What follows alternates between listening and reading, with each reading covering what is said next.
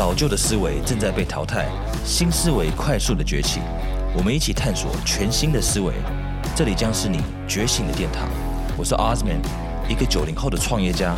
加入我，一起成为最棒的自己吧。Yo yo, what's up, people? Welcome to the podcast. 欢迎来到我们的人生进化论。那今天这集播出的时间应该是在啊中秋节连假的时候。那 you know, wish everybody happy Moon Festival，中秋快乐。OK，那如果今天你是第一次收听这个节目的话，Welcome Welcome。但如果你不是第一次，Welcome back。那么这个 podcast 的目的，人生进化论，其实就是在分享不同的概念跟或者是故事呢，嗯，来提醒我们，就是人生其实就是要不断的在进化。Because if you're not growing, you're dying。 如果你没有办法跟上人生的脚步、人生的节奏，或者是整个大环境的节奏，嗯，因为就都是在，我觉得，呃，就是这整个生态都是一个在淘汰的过程，so you have to keep adapt，就是一直去适应，然后一直去去适应新的环境、新的事情，然后要一直做一个不断的一个新的蜕变。so 如果你没有在做这个动作，没有在成长的话，那简单来讲，你就是在原地踏步。如果你一直原地踏步，当别人身边的人都在往前走，整个时间轴都在往前的时候，那其实你就是在退步。这就是为什么当我们在面临所有需要改变的时候，我们需要去拥抱它。但是其实我们的人呢，呃，是很讨厌改变的，因为我们的大脑 is supposed to keep us safe，要让我们安全。那我们的大脑设计不是让我们去。勇于接受挑战，去改变，去适应。我们大脑呢，呃，其实 是非常原始的一个东西。它的存在的目的，就是为了让我们是安全的。看到老虎，看到狮子会跑，然后呢，肚子饿的时候会告诉我们要吃。它的设计呢，是让我们呃安全、安逸的。所以这个东西有时候呢，you can't listen to your brain，you gotta listen。To your heart，就是你自己的心到底要什么东西。好，那今天呢，就是借由这个主题、这个话题，来跟各位分享三个啊，我们呃有转变的故事。那一个人在面临转变的时候，通常有时候是呃出现了一些人，或者是发生了一些事件，或者是他的环境有极度的改变。OK，那我今天讲的第一个呢，就是大家都知道。啊，我前面有介绍过，就是我其实我是在新加坡出生的台湾人。那么在新加坡啊，每一个家庭都会讲自己的自己的语言，但是到外面的时候，大家全部统一都是讲英文。所以那时候其实就是我成长的环境是全部是讲英文的，但是也不是那种美式或者是英式的英文，它就是新加坡有很独特的英文，我们叫做 Singlish，因为它有特别的口音。OK，所以那时候我就是就是讲 Singlish。啊，然后，嗯，八岁的时候第一次回到台湾，那时候因为家人从新加坡也要搬到台湾来了，所以我就跟着一起搬到台湾，所以那是我第一次环境巨大的改变。我记得那时候，嗯，有一些亲戚带我出去玩，我看到羽毛，我不会说你看那边有羽毛，我说哎，look，there's feathers。我印象很深刻，我记得这个故事哦，因为那个时候就是不会讲中文的小孩。那我记得呢，我爸妈那时候跟我讲过一个故事，就是那时候要读书的时候啊，嗯，学校就建议说可能要倒退两两年，因为中文程度实在是太烂了。那 不过还好，那时候父母有坚持，他们就说怎么可能让自己的小孩呃留级留两年？那这样子以后不是就完蛋了吗？这进度会严重落后。所以呢，他们坚持呢，就是让要让我直接读呃二年级还是三年级。好，就是直接去读，照原本的进度去读，绝对不能倒退两年。那学校都建议，强烈建议说啊，真的会跟不上，真的会没办法融入。那那时候，呃，我爸妈也很猛啊，他们就是说不行，就绝对不能进度落后，我们想办法去补上去。那我那时候落后到什么程度？就是大二三年级已经在写，在写中文字，在写造句，在写词汇这种，在写中文字。可是我呢，我在那边。在上学，然后我自己在那描 b p m f，也就是说我二三年级才在开始学 b p m，所以进度是非常非常的严重落后的。那那时候我爸妈就直接请了五个家教，五个家教一二三四五，每天都有一个不同的，每一科都去补强它。然后呢，在很短的时间内，用这种呃浸泡式的学习呢，就就一年内把进度全部赶上了。那这个方，这在这过程中，其实那时候很小，所以我没有什么感受哦，就是做而已，就是哎，那有有课就上，要学什么就去学，我没有感觉它是一种压力。不过到后面呢，因为我真的是从新加坡小学搬到台湾的小学，后来到台湾小学之后，我又转了一次学，好像四年级还是五年级又转，好像又转了一次学，所以那时候我就问我父母说，哎，我会说为什么要一直转学？为什么？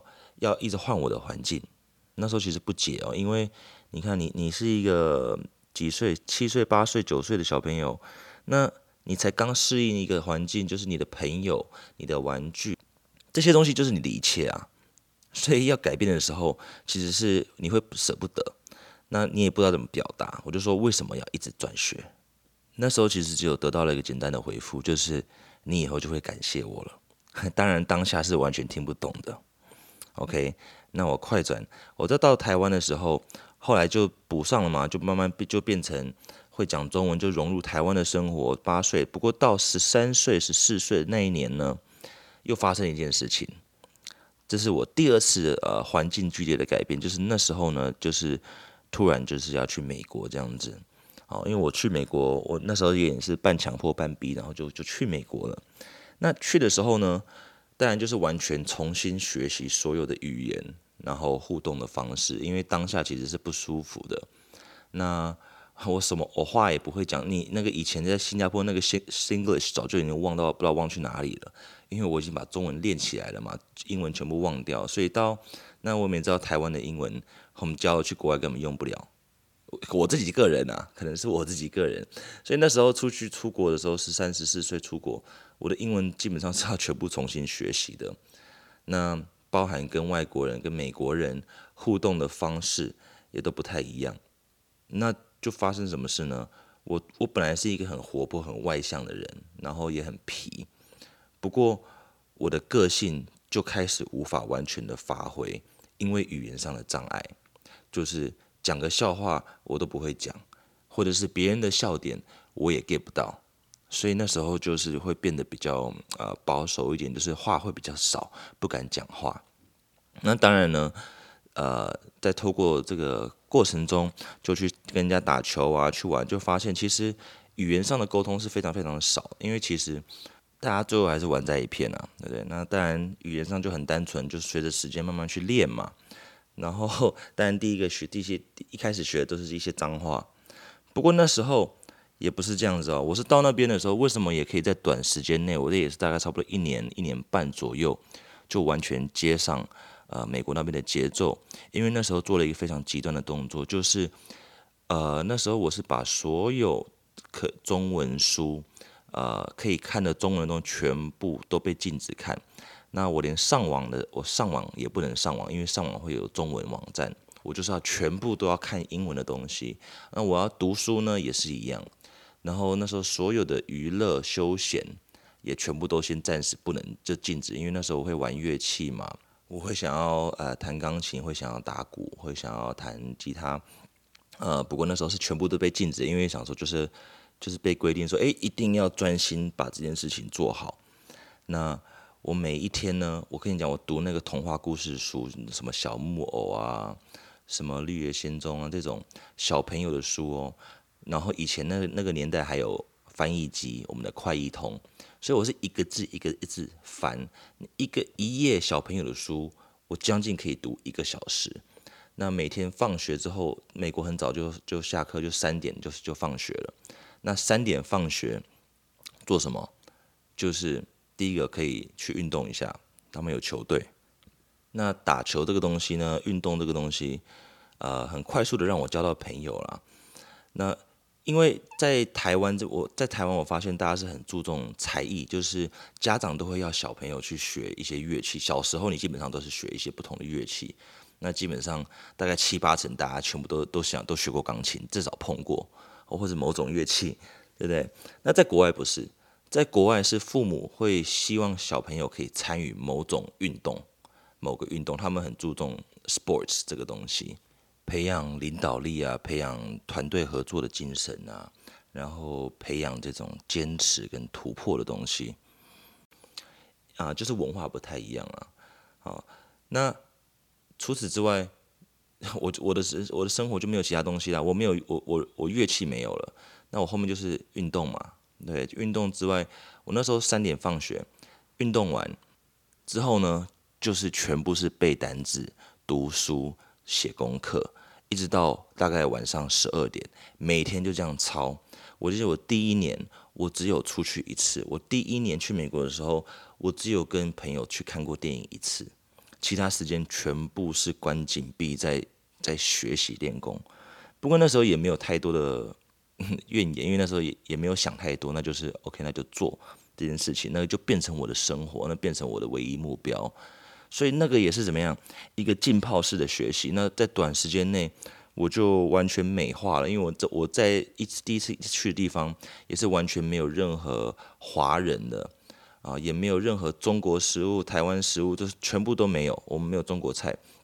OK，所以嗯，跟一些人想象的留学体验不太一样，因为大家想留学可能第一个就是去那种大城市，对你跟大家讲去过美国，他第一个就说你去哪里？是去 LA 吗？你是去纽约吗？你是去迈阿密吗？都是他们，他们都会讲大城市而已。所以我不是去那种地方，所以相对的华人就比较少一点。也就是说，我没有出国之后，全部都是跟华人泡在一起。然后呢，去上学的时候，全部都是都是华人。然后呢，一起讲中文，然后功课全部用中文一起写，写完之后大家一起翻译。然后呢，去吃饭也是吃 Chinese food。对，我觉得很多人其实是是是这样子的，不过我没有那个体验。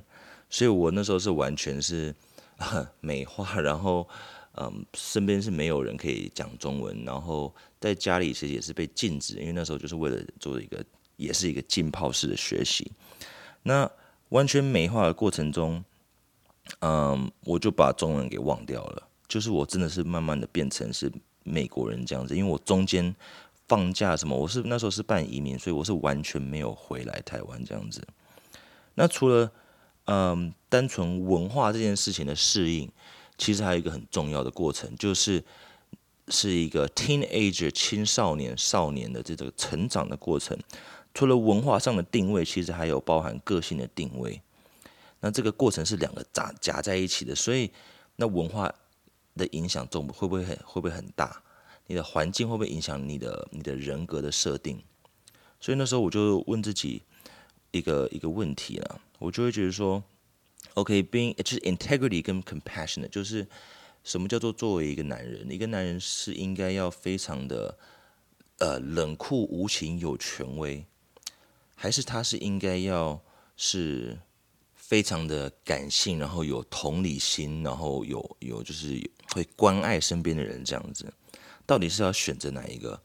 你选择嗯太有同理心，太软，太感性。是不是会变得比较容易受伤？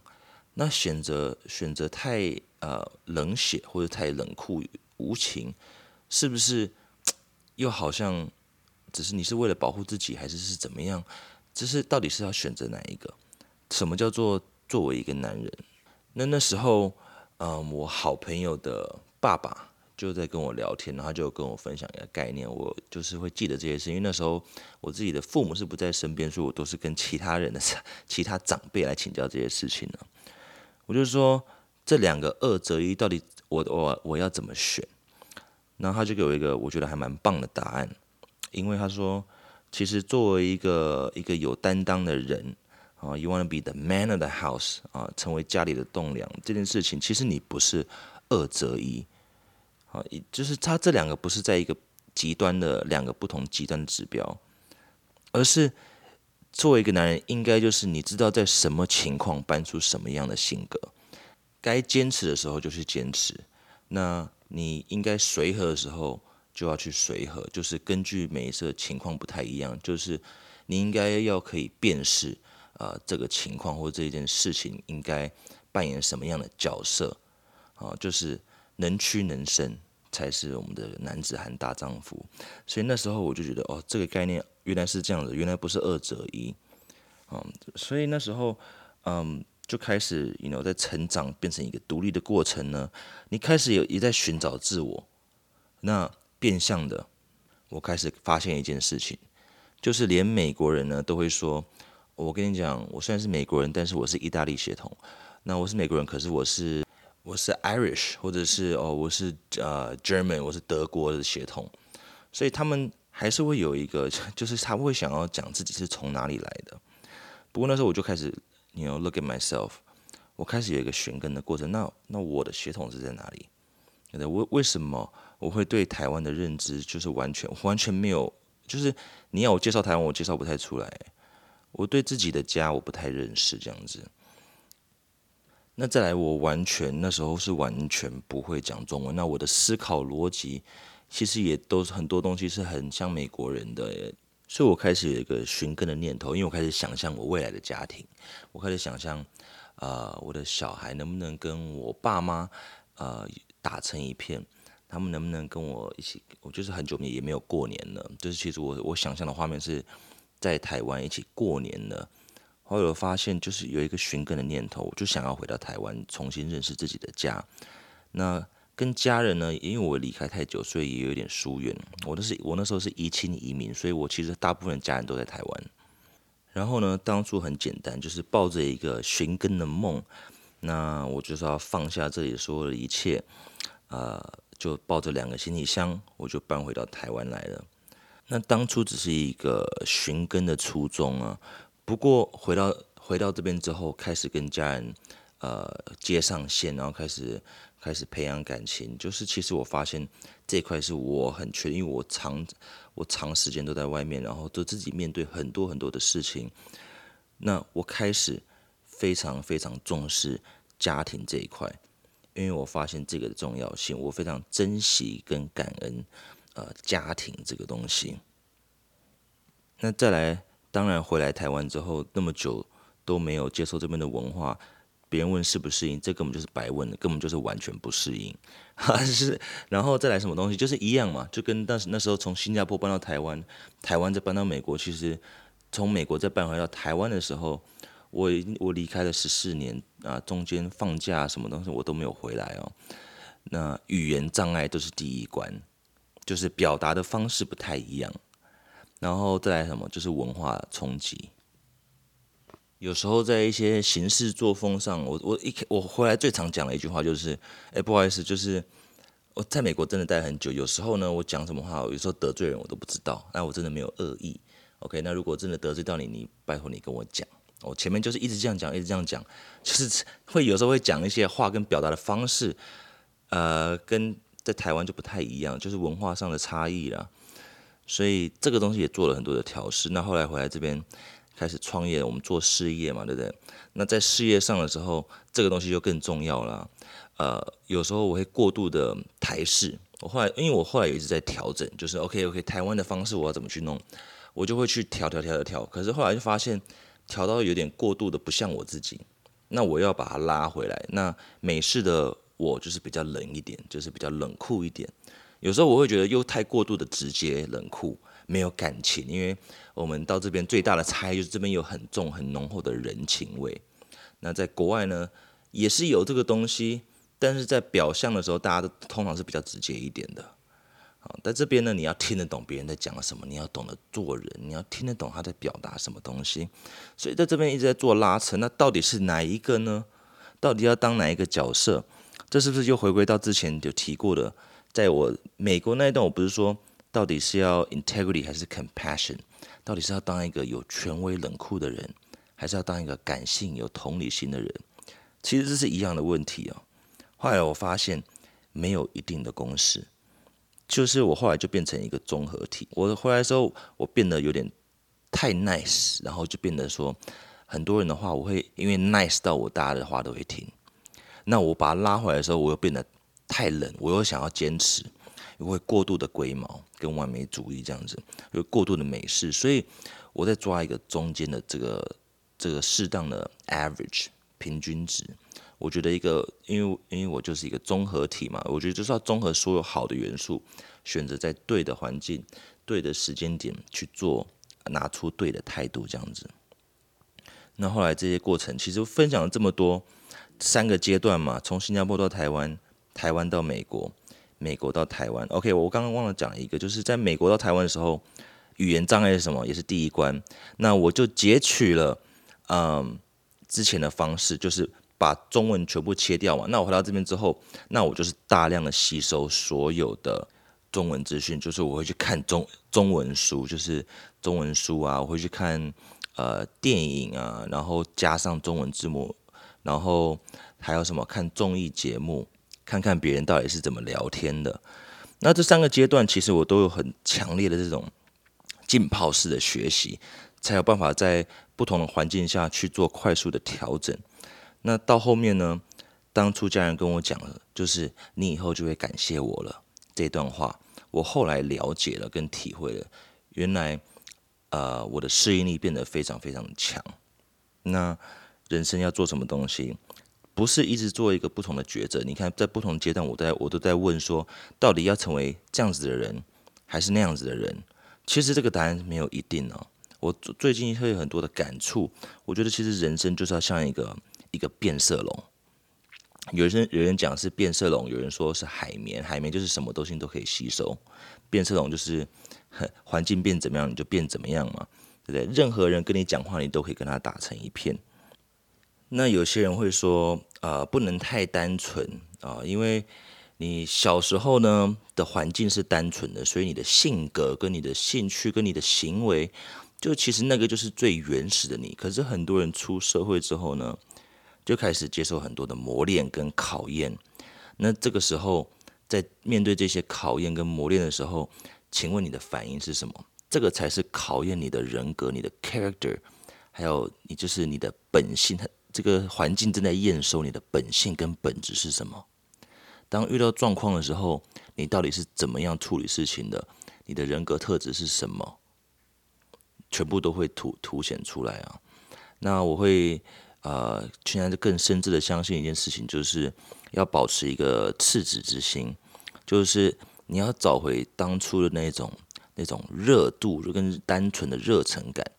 那当然，这这件事情很多人觉得说不行啊，你出社会一定要有一层保护色，因为人心险恶，所以你一定要懂得保护你自己。但我今天表达不是说，就是保持赤子之心，就是很单纯去鲁莽的面对所有事情。当然，一定要有警觉性，有危机感，就是你 be alert about things。但是你的心呢，它是要保持一个原始的。不要不要被 这个社会给给玷污或或糟蹋之后呢，你的心就变得灰灰暗暗不热了这样子，然后开始对人性失去信心，开始不相信身边人，开始对谁都有防备心，开始选择呢，呃，要变得冷酷无情才能保护你自己。但是这个前面的故事都分享过。到底是要选择当一个冷酷无情、有能力、有权威的人，还是要选择当一个同理心然后很感性、那很真性情又怕被人家读出情绪？其实答案没有一定哦，而是你会不会，you know read the situation，看你现在面对的是什么情况、什么环境、什么人，你就搬出该有的态度就好了。我讲的是保持你原本的初衷，这种热度跟这种单纯的心、赤子之心。但是因为社会呢给你的历练跟考验，你开始生活更有智慧、更有经验。那运用这些东西呢，来成为你的危机意识、你的警觉性。但是不要玷污了你原本的人格特质，your character。你还是可以保有原本的这些礼义廉耻这种就是美德。OK，那当你可以学会呢，变成一个变色龙的时候。嗯，你开始可以有很多的机会。不过我先讲哦，就是在这个过程中，你想要成为变色龙，什么都吸收，有一个前提，就是你一定要有自己的主轴，你的核心概念。因为当你没有这个核心概念的时候，你看你想要当变色龙，你开始其实是被被拉扯，因为你开始想要扮演不同的角色，你开始戴上不同的面具，所以你会有点。分不清楚，因为呢，你没有自己的主轴，所以这是很危险的。就是如果你没有自己主轴的话，先不要学会当一个变色龙，先把自己的主轴抓好。因为如果你太快做这件事情，你是会被拉扯的。所以当你被你觉得自己人生是在被拉扯的时候呢，我们就时不时要问我们自己，就是他，那我们自己要什么？我们的核心主轴到底是什么？你的核心主轴是深藏不露，别人都是不知道的。但是你的外在就是一个变色龙，你可以很随和的跟任何人去打交道，跟当朋友。那当然这不是虚伪，而是用对的语言去跟身边的人去沟通、去相处，然后呢，才不会不要一昧的坚持自己原本的态度，因为一昧的坚持，我觉得是愚蠢的。那呃，吃过亏的人都知道，这个这个东西没有好处。那当然就是你可以当一个变色龙，be Adaptable to your environment，你就会很厉害。那这个时候你开始会跟很多人交到朋友，你开始会交际，那跟很多人呢，任何人跟你在一起都会感觉到舒服。那这种才是真的高手。当任何人各种不同层级的人。啊，不管不同层级、不同社经地位、不同年龄层的人跟你相处的时候，都可以非常非常的舒服的时候，那这个时候啊，你基本上就成功一半了。OK，因为你跟任何人交朋友，你的朋友就无限，朋友无限的时候，你开始有很多很多的机会，机会无限之后呢，你人生的选择开始有很多很多的可能性，你的人生是不是也变无限了？所以这件事情非常非常重要。我透过这些简单的故事，想要跟各位分享这种，就是在不同的环境改变的时候，改变是一件好事。但是另外一个什么，就是要练你的适应力，呃，学习怎么当一个变色龙。那在当一个变色龙的过程中，希望呢你不要呃迷失自我，把你自己的主轴核心抓好。简单讲，就是保留你的赤子之心，然后不忘你的初衷。这些东西呢。就是看似很简单的道理，不过可以透过很多的体验，你有很多的会有很多的感悟。那我希望呢，在呃每一个在收听这个节目的人，这个听众呢，现在都可以问一下自己，就是你自己你要什么东西？你现在在做的是你喜欢的事情吗？你有没有感觉到自己在生活上是被拉扯的？我觉得都可以去反问一些自己一些问题哦，因为常常有时候我们手指头都指向别人，但是都忘记了，其实还有另外三只手指头是指向我们自己的。啊，如果呢你没有办法控制你自己的时候，你一直想去改变环境，那你会非常非常的痛苦，因为环境会改变不完。你唯一可以控制的东西就是你自己，尤其是你自己怎么你自己怎么去想，自己的观点是什么？Take ownership of your life.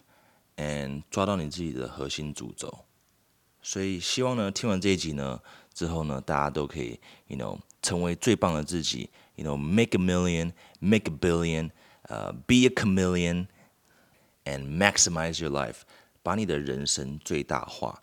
那千万呢，不要一直对自己的自我呢有这种莫名的坚持，有些有时候呢，你就是要放下。那简单讲。就是呢，要做大事，就是要能屈能伸。你看，其实我那时候寻根的时候，我其实非常非常喜欢中文，因为有很多东西它听起来非常的简单，它却有非常深的道理。OK，那今天这一集呢，我就分享到这边。如果呢你喜欢我的这个节目的话，你可以去 follow 我的 Instagram 或者是我的 Line at，就是我是 handle 是小老鼠 O Z M A N 点 J 点 C，and you can message me。you know, tell me what you like and what you don't. Was there any suggestions? That'll be great because I like chatting about stuff. You know，我希望呢，就是可以很多东西都是可以更好，不管是自己或自己产出的东西。OK，那今天就到这边。Thanks for listening，欢迎来到 人生进化论。